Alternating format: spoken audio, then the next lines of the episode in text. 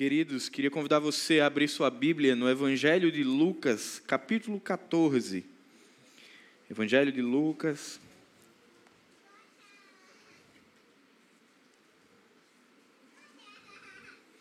Capítulo 14. Enquanto você abre ou acessa a sua Bíblia, eu não sei se você já parou para perceber que uma das coisas difíceis da vida, dentre dentre tantas que existem, uma das que são mais difíceis é tomar decisão, né? Parar e pensar, refletir, planejar, avaliar, medir o impacto da decisão é sempre muito difícil. E nessa caminhada da vida, na qual nós tomamos decisões o tempo inteiro, alguma delas, algumas delas sofrem impacto por dois grandes ofensores não sei se você já se percebeu onde você toma uma decisão sem nem querer, você não estava nem planejando. Mas quando você olha, está todo mundo indo para aquela direção, só lhe resta e também. Essa semana a gente estava conversando com um casal que estava em São Paulo e no metrô. E foi engraçado, porque a esposa disse assim: Olha, a gente quase desce na estação errada, porque quando eu olhei, já estava todo mundo indo, eu ia também. Isso acontece na vida, a gente chama isso de efeito manada. Às vezes a gente só vai, nem planejou, quando a gente olha, já tomou a decisão. Mas um outro ofensor também é a empolgação, é quando você, olha, preciso de uma resposta agora. Sabe aquelas pessoas que estão vendendo que diz que a promoção só vale até agora? E você não dá tempo nem de ligar para sua esposa, você tem que decidir ali, naquele momento também é um outro grande risco. O primeiro, de você tomar a decisão sem falar com sua esposa. E o segundo, de tomar a decisão na hora. Muitas vezes a gente acaba não tendo o cuidado necessário ah, para avaliar o custo dessa decisão.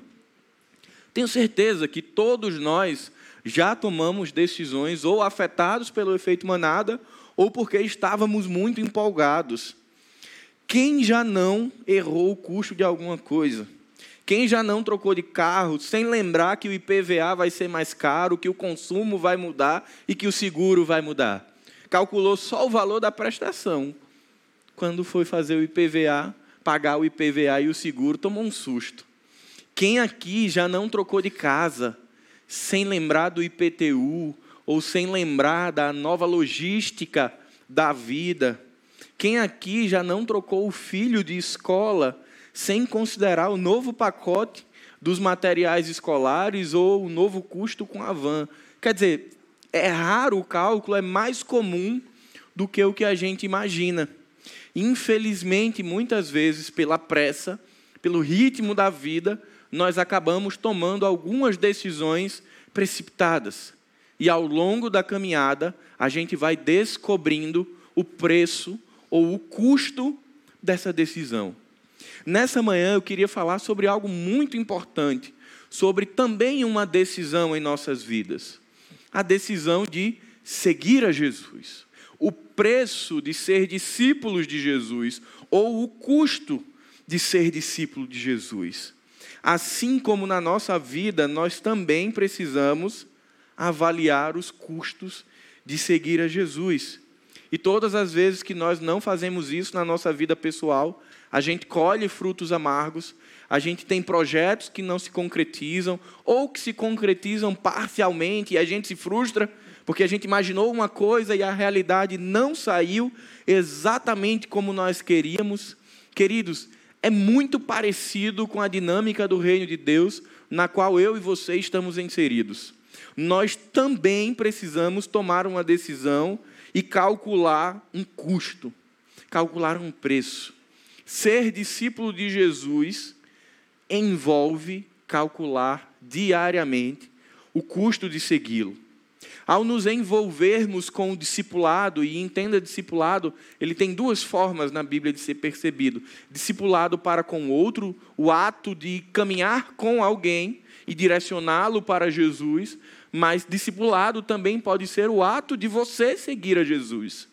E é sobre esse discipulado que eu queria conversar nessa manhã, sobre essa dinâmica de nós sermos discípulos de Jesus. Quando nós entramos numa caminhada de discipulado com Jesus, a nossa caminhada, precisamos ter em mente que isso envolve sermos responsáveis e diligentes com as nossas vidas, com as nossas agendas, com os nossos recursos e com as nossas prioridades. A vida de discípulo de Jesus, ela não concorre, nem pode concorrer com nenhuma outra coisa que compõe a nossa existência. Ah, primeiro, nós somos discípulos de Jesus, depois, todas as outras coisas. Ser discípulo de Jesus também envolve planejamento, renúncia, clareza, consciência e compromisso com o que estamos fazendo. Decidir ser discípulo de Jesus após o momento que você foi salvo, você foi alcançado pela graça, e você entende que a partir de agora você precisa caminhar com Jesus, a decisão de diariamente segui-lo envolve a gente, às vezes, parar e avaliar o todo antes de seguir. E perceber o que é que nós temos que replanejar, aonde que nós precisamos mexer na nossa agenda e estabelecer isso como um compromisso. Quando a gente olha para as narrativas que falam a respeito de Jesus nos evangelhos, vemos um tempo inteiro multidões caminhando com Jesus. Mas nem todas aquelas pessoas que estavam na multidão, nem todas aquelas que estavam ali próximas a Jesus, nem todas entendiam o significado, a profundidade e o custo de segui-los. Tinham muitos que estavam ali curiosos a respeito desse Jesus, outros estavam interessados naquilo que ele poderia oferecer, atrás dos milagres de Jesus, mas um grupo pequeno, um grupo de discípulos, estava interessado em seguir a Jesus. Um grupo pequeno estava ali calculando o que significava a profundidade de dizermos: sou discípulo de Jesus. E eu queria provocar você a fazer uma reflexão, a responder a duas perguntas. O que é que eu preciso renunciar para seguir a Jesus? O que é que eu preciso abrir mão? Ou uma palavra, uma expressão que a gente vai falar muito nessa manhã. O que é que eu preciso amar menos para seguir a Jesus? E a outra pergunta é: qual o preço que você que já segue a Jesus tem pago em segui-lo?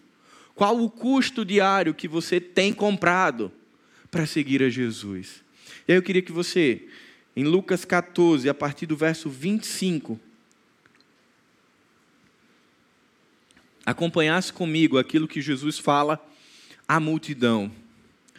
Lucas capítulo 14, a partir do verso 25. O texto diz: Uma grande multidão seguia Jesus, que se voltou para ela e disse: Se alguém que me segue amar pai e mãe, esposa e filhos, irmãos e irmãos, e até mesmo a própria vida mais do que a mim, não pode ser meu discípulo. E se não tomar sua cruz e me seguir, não pode ser meu discípulo. Quem começa a construir uma torre sem antes calcular o custo e ver se possui dinheiro suficiente para terminá-la? Pois se completar apenas os alicerces e ficar sem dinheiro, todos rirão dele, dizendo: Esse homem aí começou a construir, mas não conseguiu terminar. Ou que rei iria à guerra sem antes avaliar se seu exército de 10 mil poderia derrotar os 20 mil que vêm contra ele?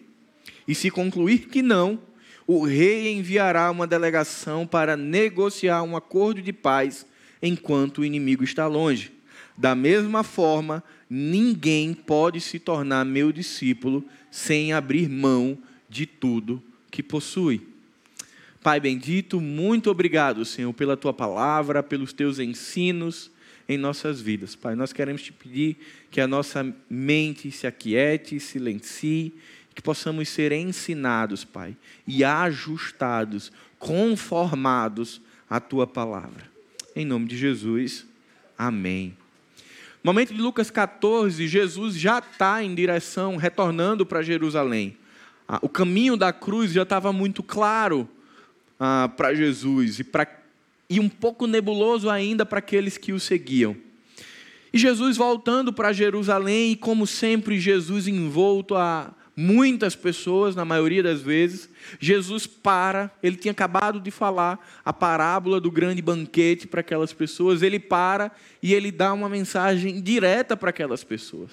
Eu gosto de olhar para esse texto e pensar que Jesus estava passando ali a peneira, sabe? Estava filtrando aquela multidão e vendo o que é que ia ser retido no fundo dessa peneira.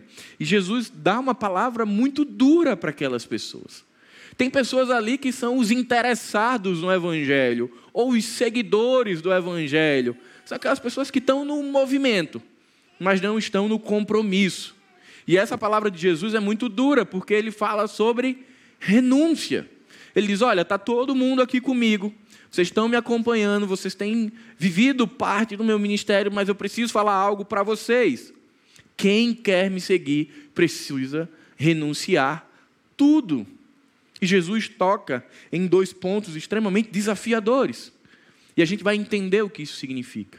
Precisa renunciar pai, mãe, esposa, esposo, filho, parente, mas para além disso, precisa renunciar também a si mesmo. Ou seja, renunciar aos próprios interesses. Era necessário que aqueles ouvintes tivessem clareza no que significava seguir a Jesus não era um efeito de manada, não podia ser. Lembra que eu falei lá no início que às vezes está passando muita gente e a gente acompanha? A multidão era assim. Tinha muita gente na multidão que não sabia quem era Jesus, mas tinha um grande grupo seguindo. Não vou ficar de fora, eu vou também. Eu lembro a, a, do dia em que parece que eu me converti, mas que eu não me converti, quando eu tinha 10 anos. Eu fui tomado pelo Espírito, dormi no culto com 10 anos. Quando eu abro os olhos, meu pai e minha mãe, lá na frente, com o pastor Ribamar em Macaíba, orando, entregando a vida a Jesus. E eu, com 10 anos, já fui influenciado pelo efeito manada. Eu pensei, eu não vou ficar de fora. Levantei e fui. E em tese, aquele marca o dia da minha conversão, mas nem foi. Eu só fui porque, enfim, meus pais estavam lá. Eu fui conduzido pelo que estava acontecendo na minha família. Mas logo em seguida eu fui batizado. E pasme, eu não tinha entregue minha vida a Jesus, mas eu fui batizado. Porque de repente eu fazia parte dos embaixadores do rei, uma organização missionária das igrejas batistas, e estava todo mundo se batizando. E um dia o pastor Ribamar fez um apelo para o batismo, e eu disse: vou. Todo mundo ia, por que só eu não ia? Fui. Então isso acontece muito, e isso acontecia com a multidão. Pessoas que só foram e pessoas que ficaram ali emocionadas e seguiram a Jesus. Mas quando Jesus traz essas palavras para essa multidão, essa multidão ela diminui. Nem todas as pessoas, ao ouvirem as palavras de Jesus, ao ouvirem a respeito do preço e do custo de ser discípulo, nem todos estão dispostos a seguir em frente. E nesse momento, muitas pessoas ficam pelo caminho. Existem duas grandes verdades muito evidentes e aparentes nesse texto. A primeira é que é possível ser um seguidor de Jesus sem ser discípulo. É, é, é possível estar no acampamento sem ser um soldado do rei. É possível ser um curioso sem participar do serviço. Mas existe uma segunda verdade muito evidente que eu queria conversar nessa manhã. É dever do discípulo calcular o custo de seguir a Jesus. Jesus, quando fala para essas pessoas, ele dá a elas a oportunidade e a consciência de avaliarem o que significaria dali para frente segui-lo. Jesus faz isso o tempo inteiro. Jesus estabelece uma relação de consciência com os seus discípulos, falando o tempo inteiro: olha, eu não tenho onde sequer repousar a minha cabeça. Não criem grandes expectativas materiais. Olha, os que me seguem serão perseguidos. O tempo inteiro Jesus está falando antecipadamente para esses discípulos do que sobreviria sobre aqueles que seguem a Jesus, para que eles pudessem ter um estado de consciência e dizer: Eu quero, eu estou disposto, para que eles não fossem meramente multidões ou seguidores. E eu queria nessa manhã, olhando para essa verdade, de que nós precisamos calcular o custo de seguir a Jesus, extrair algumas lições para a minha vida e para a sua. Continue com a Bíblia aberta em Lucas capítulo 14. Primeira lição: seguir a Jesus nos custará renúncias, no plural. O pastor Itami Neves, no seu comentário do Evangelho de Lucas, ele diz algo muito interessante. Ele diz: Note que Jesus não diz venda ou doe, mas disse renuncie. O que ele quis dizer é que, como seus discípulos, nós entregamos a ele a escritura de tudo que possuímos. Assim, deste momento em diante, vivemos conscientes de que somos mordomos do Senhor e que tudo que possuímos pertence em última instância a Ele. Não é o ato de dar, vender, emprestar e depois conquistar de novo. É de abrir mão. E sempre que olharem para esse texto de Lucas 14 e ouvirem, talvez a sua versão fale: aborreça a pai, mãe, esposa, esposo, filho. A ideia aqui de renúncia ou de aborrecimento é de ame menos. Ame menos a essas questões terrenas do que a Deus. Não é de não ame, não se relacione ou negligencie. É de ame menos. Entenda que Jesus tem prioridade e tem a primazia da sua vida. Essa é a realidade do discípulo. Esse é o primeiro custo que nós precisamos entender que é necessário renunciar. As palavras de Jesus são duras. Eu imagino muita gente que estava empolgada seguindo a Jesus. E aí escutou essa palavra e disse: Não dá para mim. Eu vou voltar, eu vou ficar, eu não estou disposta a estabelecer essa vida. E foram ali sendo dispersas, foram ficando pelo caminho. A grande exigência do discipulado não é a sua capacidade financeira, não é a sua capacidade intelectual, não é o seu poder de influência de Jesus, é a sua capacidade de entender que segui-lo envolve renúncias. Todos os dias nós abrimos mão de algo em detrimento da vida intencional com Jesus. Você vai ver o tempo inteiro Jesus chamando pessoas. E sempre é um convite muito difícil. Sempre é um convite de exclusividade. Abra sua Bíblia em Lucas 10 para a gente ver.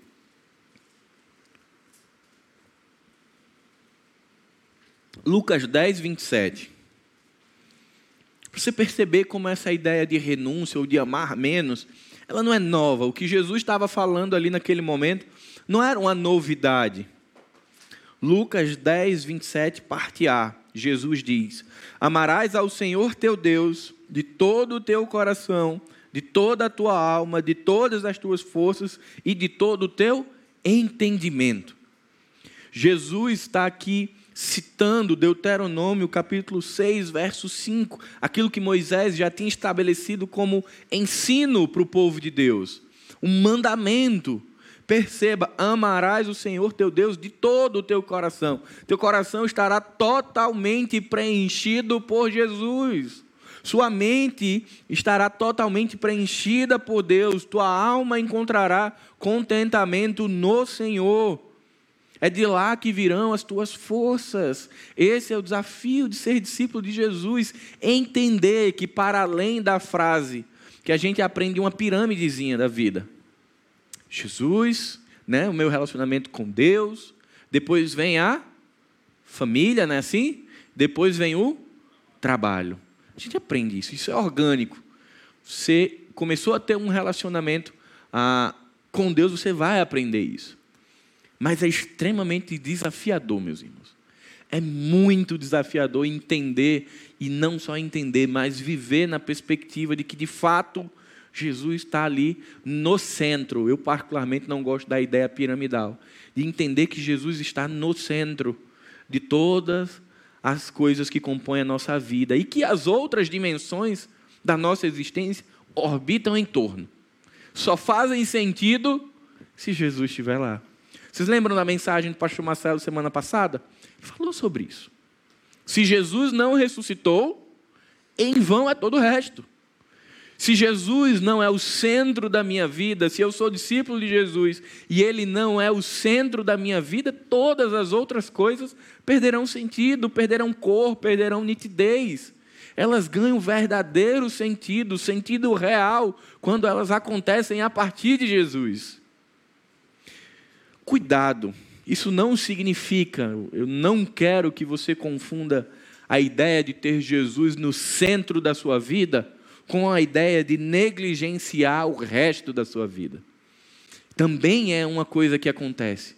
Algumas pessoas entendem de maneira equivocada a ideia do discipulado e viram beatos e negligenciam, agora passam a não ter mais família, o esposo não cuida da esposa, a esposa não cuida do marido, ninguém quer cuidar mais dos filhos, ninguém quer mais administrar as finanças, porque eu sou discípulo de Jesus. Não é isso que Jesus está ensinando.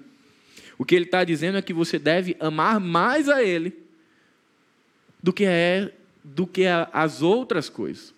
Mas você precisará continuar como discípulo de Jesus, cuidando da sua casa, cuidando dos seus filhos, cuidando das suas finanças, dos seus projetos, da sua carreira, do seu trabalho, do seu empreendimento. Isso continua sendo importante, tá? Só não é tão importante quanto Jesus. E você quer ver como a gente se perde nisso? Quem aqui tem facilidade em ter uma vida de devocional? Alguém? Vou já baixar a minha, que é para não parecer que eu tenho. Ninguém, né? Mas quem aqui tem facilidade em cumprir os horários da sua relação de trabalho? Eu tenho. A maioria. Parece simples, parece óbvio. E de fato é muito óbvio. Mas por que é mais fácil conseguir uma vida de compromisso com o ponto do trabalho do que o compromisso com a alimentação da vida espiritual? Por quê? Eu não queria responder, eu queria que você se perguntasse. Por que, que é mais fácil a gente olhar para o nosso calendário do ano e dizer aqui eu vou viajar, aqui eu vou já botar na minha agenda que é aniversário da minha esposa, do meu filho, do meu pai, e a gente tem ali, porque a gente não quer perder de vista. Mas por que é tão difícil colocar alguns checkpoints? Não, aqui eu quero um final de semana onde eu vou dedicar a minha vida e da minha família às orações. Não, aqui eu quero investir tempo na vida de tal pessoa. Por que, que isso é tão difícil? Porque ainda existe um hiato entre o Jesus é o centro e a realidade da nossa vida. É fácil? Não é. Mas é a realidade do discipulado. É o convite que Jesus faz. Não é fácil ser discípulo de Jesus, mas é possível ser discípulo na força do Senhor do discípulo. É Ele quem nos habilita, nos capacita e nos sustenta para servirmos, servirmos conforme Ele nos orienta. Volta um pouquinho, Lucas capítulo 9, versículos 59 a 62. Lucas capítulo 9, versículos 59 a 62. É um texto que certamente você já ouviu. O texto diz: E a outra pessoa ele disse: Siga-me. O homem, porém, respondeu: Senhor, Deixe-me primeiro sepultar meu pai. Jesus respondeu: Deixe que os mortos sepultem seus próprios mortos. Você, porém, deve ir e anunciar o reino de Deus. Outro ainda disse: Senhor, eu o seguirei, mas deixe que antes me despeça da minha família. Mas Jesus lhes disse: Quem põe a mão no arado e olha para trás, não está apto para o reino de Deus. Avance um pouco para Lucas 14. Lucas 14, agora do verso 16 ao 20. Jesus ainda está, nesse momento, ensinando a parábola do grande banquete. E para mim, esse é um dos textos mais fortes a respeito de discipulado, a respeito do desafio do convite de Jesus e do coração humano. Lucas 14, do 16 ao 20 diz: Jesus respondeu com a seguinte parábola. A pergunta que tinha, ou a fala que tinha antecedido, era as pessoas falando: Olha, eu quero me sentar no banquete do rei. E Jesus responde com essa parábola. Certo homem preparou um banquete, um grande banquete, e enviou muitos convites. Quando estava tudo pronto, mandou seu servo dizer aos convidados: Venham, o banquete está pronto. Mas todos eles deram desculpas. Um disse: Acabei de comprar um campo e preciso inspecioná-lo. Peço que me desculpe, Senhor. Outro disse: Acabei de comprar cinco juntas de bois e quero experimentá-las. Sinto muito, Senhor. Ainda outro disse: Acabei de me casar e não posso ir. São justificativas cotidianas. As pessoas tinham compromissos e responsabilidades. Mas perceba, se você ler um pouco antes o capítulo 14, essas pessoas queriam sentar na mesa do rei. Mas não estavam dispostas ao custo de sentar à mesa com o rei. Quando Jesus é, é extremamente assertivo e duro nessas palavras. Ah, vocês querem? E ele traz essa parábola. O rei preparou tudo. Quando estava pronto, disse: Olha, agora vocês que queriam, venham, venham sentar à mesa. E aí começa. Começa a ideia do: Eu tenho compromisso, minha agenda está cheia. Eu comprei um terreno, eu preciso ir inspecioná-lo. Eu fico pensando: se esse homem não vai ver esse terreno nesse momento, ele iria se dissolver, né? ou ele iria sumir, ele tinha que ir naquele momento. O terreno estava comprado, estava pago. Ele tinha ali a oportunidade de sentar à mesa com o rei. Mas ele entendeu que ir lá, olhar o terreno e ver, está aqui. Continua, mesmo tamanho, mesma terra, está tudo certinho. Ele entendia que isso era mais importante. Ele entendia que os bens materiais ali se, se estavam sobrepostos ao privilégio de sentar à mesa do rei. Será que às vezes a gente passa por isso também? Será que às vezes a gente também olha para o nosso terreno ou para os nossos bens e sim, eu não posso agora não, porque eu preciso cuidar um pouquinho aqui, depois eu vou, e perde a oportunidade de sentar à mesa? O outro vai dizer, olha, porque Jesus, eu estou com uma fome tão grande, eu comprei uma juntinha de boi, comprei, estou pensando em fazer um pirão. Eu tenho que fazer agora. Não vai dar para ir, não, eu vou depois. As necessidades orgânicas da vida. Será que não dava para ele guardar essa junta de boi e comer no outro dia? Ou em um outro momento? Será que de fato experimentar a junta desses bois, fazer um cozido, era mais importante ou melhor do que estar à mesa com o rei. E por fim tem aquele que diz: Ah, Jesus, eu queria muito ir, mas o senhor sabe, né?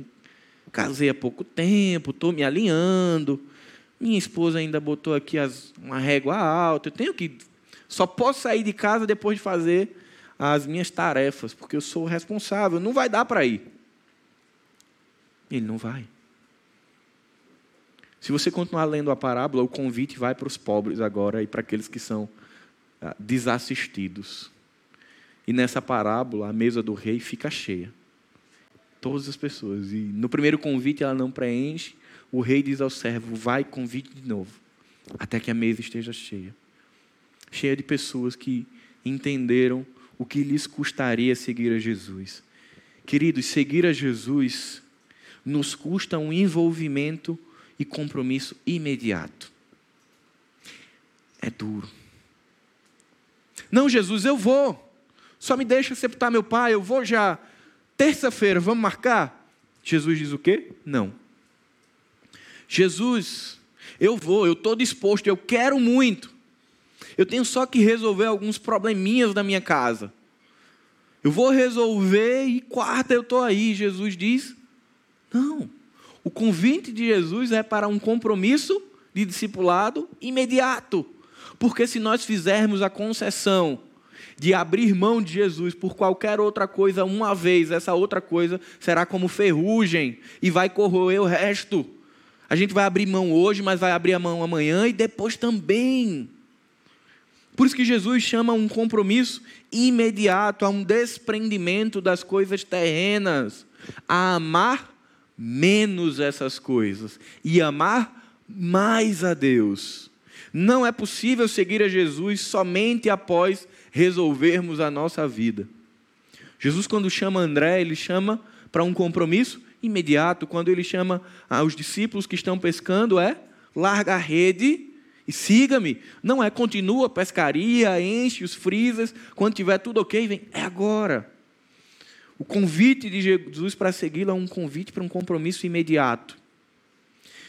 A verdade é que todos temos dificuldades de abrir mão de determinados valores da vida. Isso é um fato. Eu também tenho e eu sei que você também tem. O que nós precisamos ter é clareza de consciência de que nós precisamos lutar contra isso. Não vai ser fácil, vai ser muito difícil, mas a gente precisa lembrar ao nosso coração que a gente precisa renunciar. Mas quais são as principais coisas que Jesus diz aqui que nós precisamos renunciar? A primeira é a família. Ao decidirmos seguir o caminho do discipulado, precisamos entender que é preciso amar mais a Deus do que a nossa família. Significa que, para além da nossa princesa, seja nossa filha ou nossa esposa, para além do nosso príncipe, seja seu esposo ou seu filho, para além do pai da mãe, o seu amor, ele deve estar prioritariamente, em primeiro lugar, em Deus. Para alguns de nós, as palavras pai, mãe, filho e irmão sintetizam a nossa rotina. Muitos de nós enfrentamos rotinas exaustivas porque a gente quer que no fim a nossa família seja beneficiada. E o que Jesus está dizendo é: continue, de fato, a, a vida ela é muito rápida, muito veloz, mas lembre-se de amar mais a mim. Lembre-se que eu sou o amado do seu coração. Devemos amar as nossas famílias, mas sem negligenciar o nosso amor a Deus. E eu não poderia falar sobre esse ponto sem lembrar que uma relação de amor é uma relação que envolve tempo. Então, se eu amo a Deus, eu preciso ter tempo com Deus.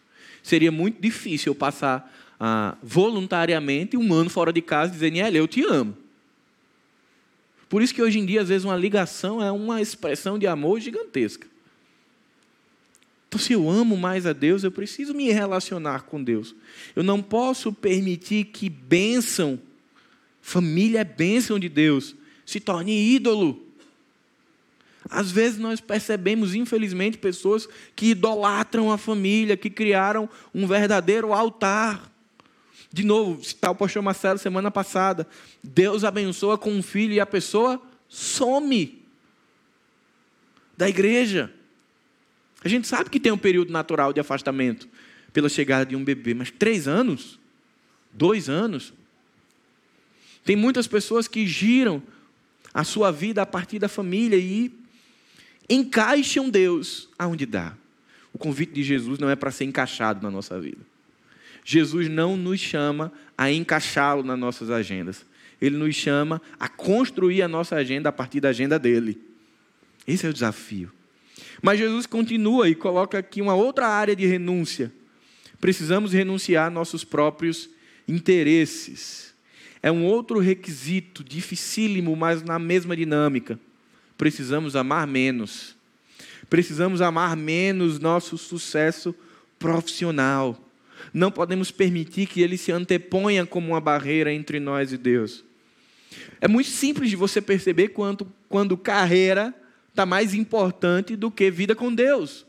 É simples. Abre e olha a tua agenda.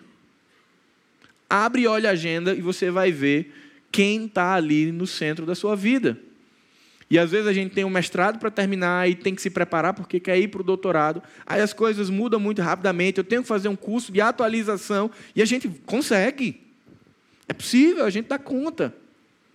Mas quando a gente olha para a agenda, sucesso profissional é mais importante que Deus, que às vezes não sobra tempo nem para aquela oração no final da noite, porque naturalmente a gente chega no final do dia tão destruído e esgotado que deitou, dormiu. Não é assim? Não acontece? Às vezes acontece comigo também. Uma outra coisa é a aceitação social. Muitas vezes o desejo de ser aceito, de fazer parte de um grupo, faz com que a gente simplesmente exclua Jesus da nossa vida e acabe comprometendo os nossos valores. Às vezes, seguir a Jesus custará a você a exclusão do seu grupo social, a exclusão da sua família. Certamente você conhece pessoas que, ao entregarem a vida a Jesus, foram deixados de lado pela família. Lhes custou a família. Então, seguir a Jesus custará renunciar ao seu interesse de ser aceito socialmente. E, por fim, uma outra coisa que hoje tem comprometido muito a nossa renúncia com Deus é o culto ao corpo. As pessoas precisam ficar agora ah, trincadas e belas e bonitas, saradas o tempo inteiro. Eu até brinco, eu disse, ó, eu tenho que virar Vin Diesel, já fiquei careca, só falta o resto. Vou ficar. E aí isso toma conta. O cuidado com o corpo é uma bênção, é uma necessidade. Mas às vezes a gente consegue não administrar o que isso significa. Eu queria pedir licença para citar alguém aqui que nessa área tem sido um exemplo, pelo menos para mim. Priscila. Priscila, toda manhã, ela está cuidando e ela bota lá, cuidando do corpo para ter corpo forte, para cuidar dos propósitos dele na minha vida. Isso tem me abençoado já há um bom tempo, Pri. Porque não é só cuidar por cuidar, porque é importante ou porque a sociedade diz que eu preciso ter tal corpo. Eu preciso cuidar do meu corpo para cuidar das coisas de Deus. É uma forma de amar mais a Deus do que o corpo. Ah, eu vou crescer na minha carreira para alcançar mais pessoas, para interagir com outras pessoas e influenciá-las pelo poder do Evangelho. É amar mais a Deus do que a carreira, mas cuidando da carreira. Charles Spurgeon diz: Nenhum homem estará totalmente entregue a Cristo até que seja capaz de dizer: meu Senhor, entrego-te hoje meu corpo, minha alma, minhas forças, meus talentos, meus bens, minha casa, meus filhos e tudo que tenho. Daqui por diante agirei para com tudo que tenho, segundo somente a tua vontade. Eu te servirei como mordomo, pois a ti pertence tudo que tenho. Quanto a mim, nada tenho, entrego tudo a ti. A segunda lição que Jesus nos ensina é: Seguir a Jesus nos custará carregar a nossa própria cruz. Agora que você já entendeu, olhando para as palavras de Jesus, que existe um custo, que existe um preço a ser pago, não o preço de salvação, esse já foi pago integralmente, Jesus já pagou tudo aquilo que era necessário, mas que a dinâmica da vida com Jesus lhe cobra algo, você precisa olhar para isso e dizer: Eu quero segui-lo. Eu vou colocar aqui a minha cruz e vou segui-lo. Mas o que será esse cálculo da cruz? O que será isso? Lutero já dizia: a nossa cruz corresponde a sofrimentos decorrentes única e exclusivamente de seguirmos a Jesus. Por isso, somente o sofrimento decorrente da obediência a Jesus pode ser entendido como uma evidência autêntica de discipulado não é o sofrimento que a gente mesmo causou, não é a cruz que a gente mesmo forjou a nosso molde, a nosso tamanho. São os sofrimentos e as renúncias que são decorrentes de seguir a Jesus. Para muitas pessoas, a cruz a ser carregada é professar, é, professar publicamente a fé. E para outros, ser excluído. Se nós formos para o mundo árabe, aquelas pessoas que professam a fé em Jesus carregam a cruz da rejeição familiar não são aceitos. A grande maioria sai do país. E tem que carregar todos os dias olhando para aquilo ali, dizendo: Eu sigo a Jesus, e deixando para trás a família. É uma cruz que eles carregam. Para outras pessoas, a cruz pode ser abrir mão de algum bem ou de algum projeto de carreira profissional em detrimento da obediência a Deus o Senhor dizer: não, não é isso que eu quero para você, eu tenho outros planos, e isso ser nítido, e a gente queria muito ir para outro caminho. E a gente, mas eu vou seguir a Jesus. E a gente vai caminhando e carregando essa cruz, esse sofrimento decorrente de segui-lo. Para outros é terminar uma relação afetiva que não glorifica a Deus. Eu vou terminar esse namoro, eu vou terminar esse noivado porque ele não glorifica a Deus. Porque eu entendo que mais importante na minha vida é seguir a Jesus do que me adianta ganhar o mundo e perder a alma. Independente de qual for a sua cruz, eu não sei qual é, assuma a sua cruz e carregue-a e siga em frente. Jesus está ao seu lado. Ele nos auxilia. Jonas Madureira, no seu livro O Custo do Discipulado, recomendo a leitura, ele afirma: não é Cristo que deve envolver-se em nossos projetos pessoais. Não é Ele que tem que sacrificar seus desejos para se engajar em nossos empreendimentos. É o contrário. Nós é que devemos nos engajar nos planos que Jesus tem para a sua igreja. Nós é que temos que sofrer ao sacrificarmos as nossas agendas em favor da agenda divina. E eu acho muito legal, porque ele sintetiza num parágrafo o resumo disso aqui. Não é Deus se moldar a nossa agenda, é nós moldarmos a nossa agenda, a agenda de Deus. Esse é um desafio do discipulado todos os dias, 24 por 7, até o dia que sejamos levados ah, para casa e desfrutemos de uma realidade fora do pecado. Essa é uma realidade que a gente vai viver todos os dias, de calcular esse custo. Acordar e calcular, acordar e calcular. E por fim, seguir a Jesus nos custará fazer cálculos o tempo inteiro. Quando nos referimos a calcular os custos, o discípulo calcular o custo, a ideia aqui que temos é de avaliar perdas e ganhos. Ah, pastor, mas eu perco alguma coisa quando eu decido seguir a Jesus? Sim, você perde. Você perde sua autossuficiência, você perde a sua ideia de autonomia para que Jesus seja Senhor soberano sobre a sua vida. Você perde uma série de outras coisas. Você perde as algemas que te aprisionavam ao pecado. Por outro lado, o ganho é imensurável. Você ganha tudo. E é muito doido, porque à medida que eu sigo a Jesus, isso me custa tudo, mas me, me dá tudo. Em resumo, a ideia de ser discípulo de Jesus é de reorganizar as coisas como elas precisam ser. Você reorganiza a sua vida para seguir a Jesus.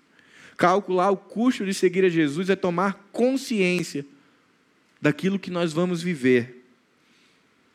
No finalzinho do texto de Lucas 14 que nós lemos, Jesus ilustra isso com duas parábolas.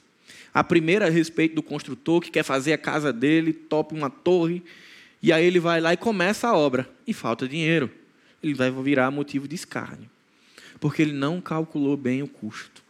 Ele começou um empreendimento sem avaliar, e ele vai ser envergonhado por isso. E aí outra ilustração que Jesus traz é do rei, que precisa ir para um confronto. Ele olha para o exército dele, ele tem 10 mil, mas o exército que vem contra ele é 20 mil.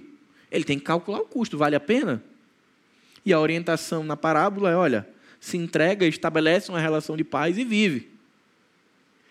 Nas duas, o ensino é o mesmo.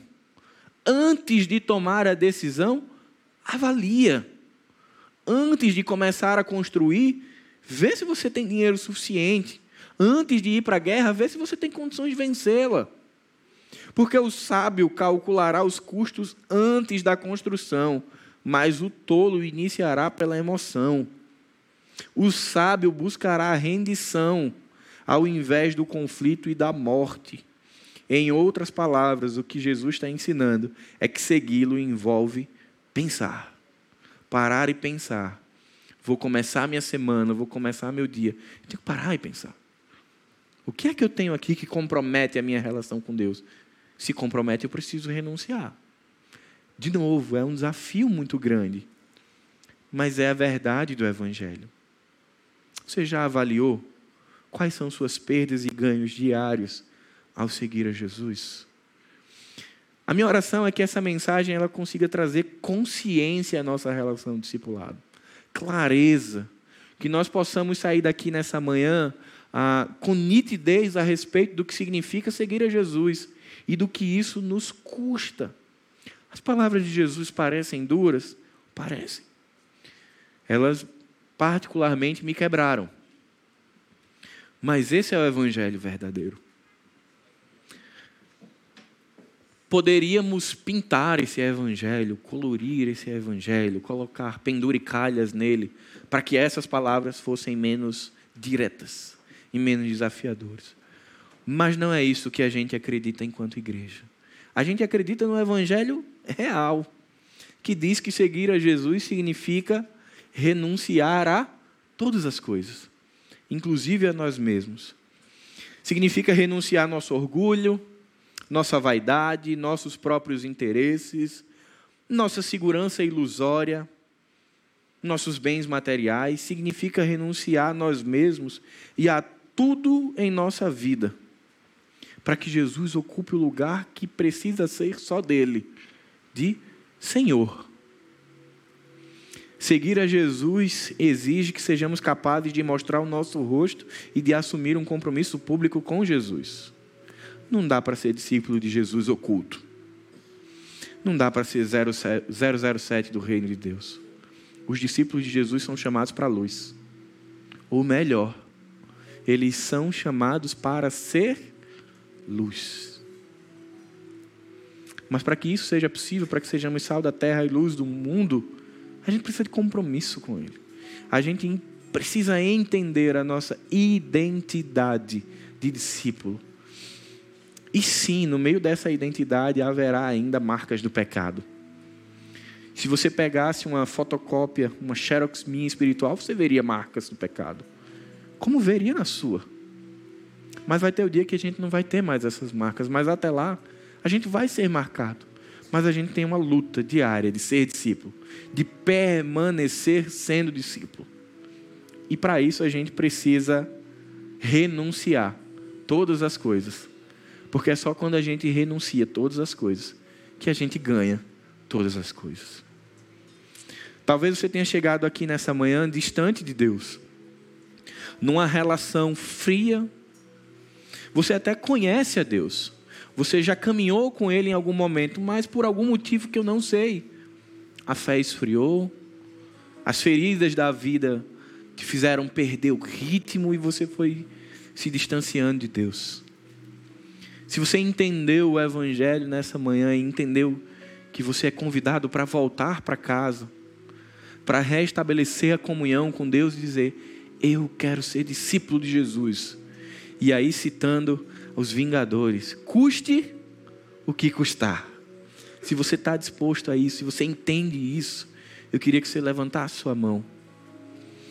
É um desafio tomar essa decisão. Talvez você tenha chegado aqui conhecendo Jesus como da multidão aquele Jesus do qual todos falam. Aquele Jesus que tem feito milagres, mas que ainda não tem intimidade.